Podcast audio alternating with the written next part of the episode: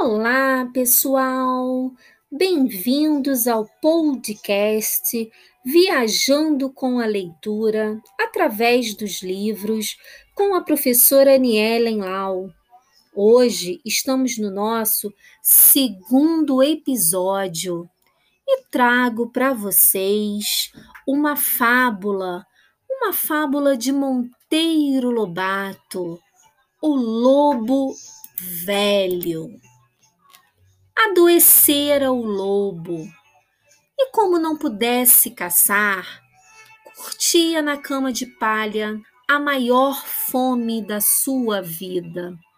Foi quando apareceu-lhe a raposa. Bem-vinda seja, comadre. Foi o céu que a mandou aqui. Estou morrendo de fome. E se alguém não me socorre? Adeus, lobo.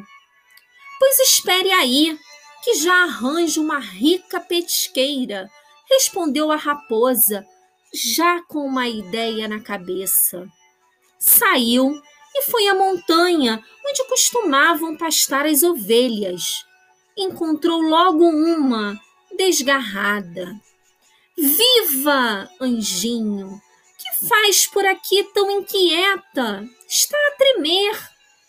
É que me perdi e tremo de medo do lobo. Medo do lobo? Que bobagem! Pois ignora que o lobo já fez as pazes com o rebanho? Que me diz? A verdade, filha.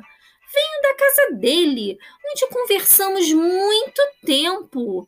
O lobo está na agonia, tadinho. Está arrependido da guerra que moveu as ovelhas.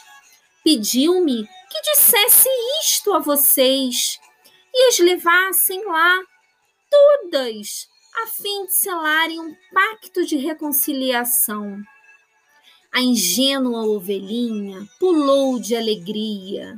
Que sossego dali por diante, para ela e para as demais companheiras. Que bom viver assim, sem o terror do lobo no coração enternecida, disse: Pois vou eu mesma selar o acordo. Partiram. A raposa à frente conduziu a toca da fera. Entraram. Ao dar com o lobo estirado no catre, a ovelhinha por um três que não desmaiou de medo. Vamos, disse a raposa, beije a pata do magnânimo senhor Abrace-o, menina. A inocente, vencendo o medo, dirigiu-se para o lobo e abraçou. E foi-se a ovelha. Moral: muito padecem os bons que julgam os outros por si. Fábula de Monteiro Lobato.